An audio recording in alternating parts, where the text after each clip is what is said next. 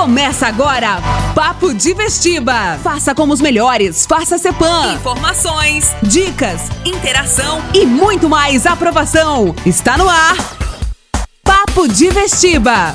Fala galera, tudo bem com vocês? Começando aqui mais um Papo de Vestiba na rádio CBN 98.1, Antena Sul 102.7 e também no Spotify. Eu sou o professor Yuri Sócrates e ao meu lado o professor de história mais tatuado que eu conheço na minha vida, que é o professor Marcos Trancoso. Papo de Vestiba! Mais dicas, mais interação e muito mais aprovação. Conhecendo o nosso público, eu posso dizer com toda segurança que uma das coisas que o pessoal gosta é de literatura, e mais especificamente dentro da literatura, de um gênero famosíssimo que é o gênero de distopia. Mas aí a gente já lança a primeira grande pergunta: o que significa uma distopia?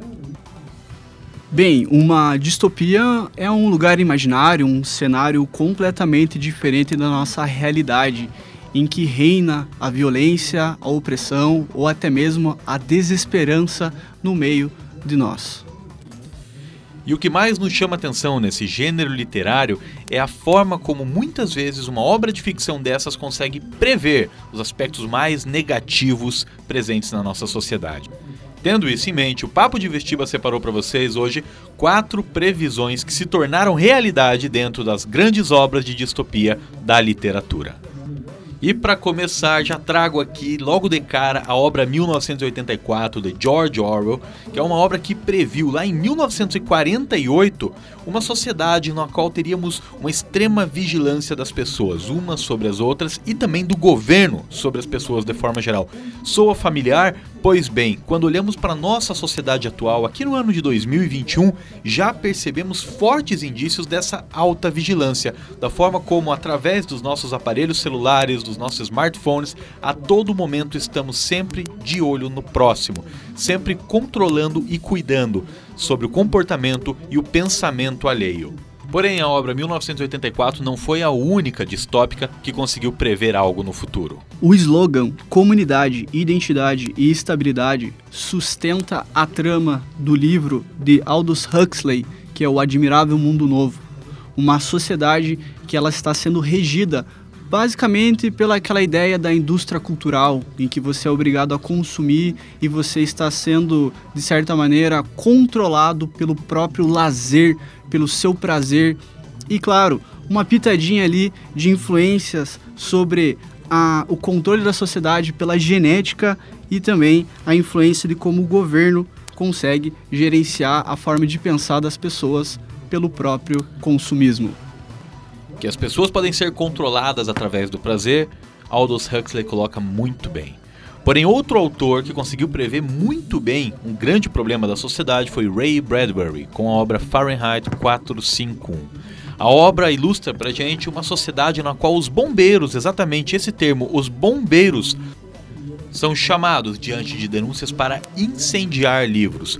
Toda vez que um indivíduo percebe que o seu vizinho, o seu amigo, o seu familiar tem algum livro escondido.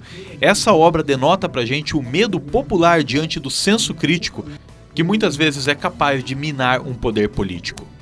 Em todo um clima de tensão, hostilidade e medo de conflitos nucleares, temos essa obra se desenrolando mostrando o embate que o indivíduo tem para poder finalmente entrar em contato com livros. Ainda que na nossa sociedade não sejamos diretamente perseguidos por consumir livros, ouvimos muitas vezes sobre inúmeros casos de censura a diversas formas de pensar.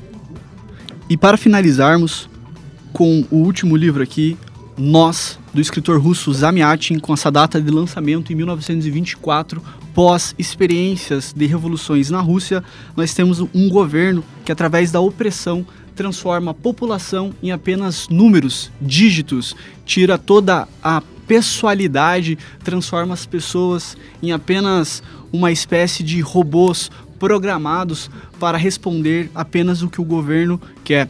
Já parou para pensar num cenário distópico como esse no nosso dia a dia? E é isso aí, galera. Esses são apenas quatro grandes exemplos de previsões bastante negativas feitas por obras literárias sobre a nossa sociedade. Deixamos aí para vocês essas dicas de leitura: 1984, Fahrenheit 451, Nós e o Admirável Mundo Novo. E lembre-se, toda vez que uma obra literária estiver incomodando você, incomodando outras pessoas, trazendo um monte de pensamentos que são novos, nunca a censure. Devore-a. E é isso aí, o Papo de Vestiba vai ficando por aqui. Fiquem antenados aí para a próxima semana e abraço a todos vocês. Um grande abraço a todos e até a semana que vem. Você ouviu Papo de Vestiba. Cepam Vestibulares. Há 40 anos, o melhor no vestibular.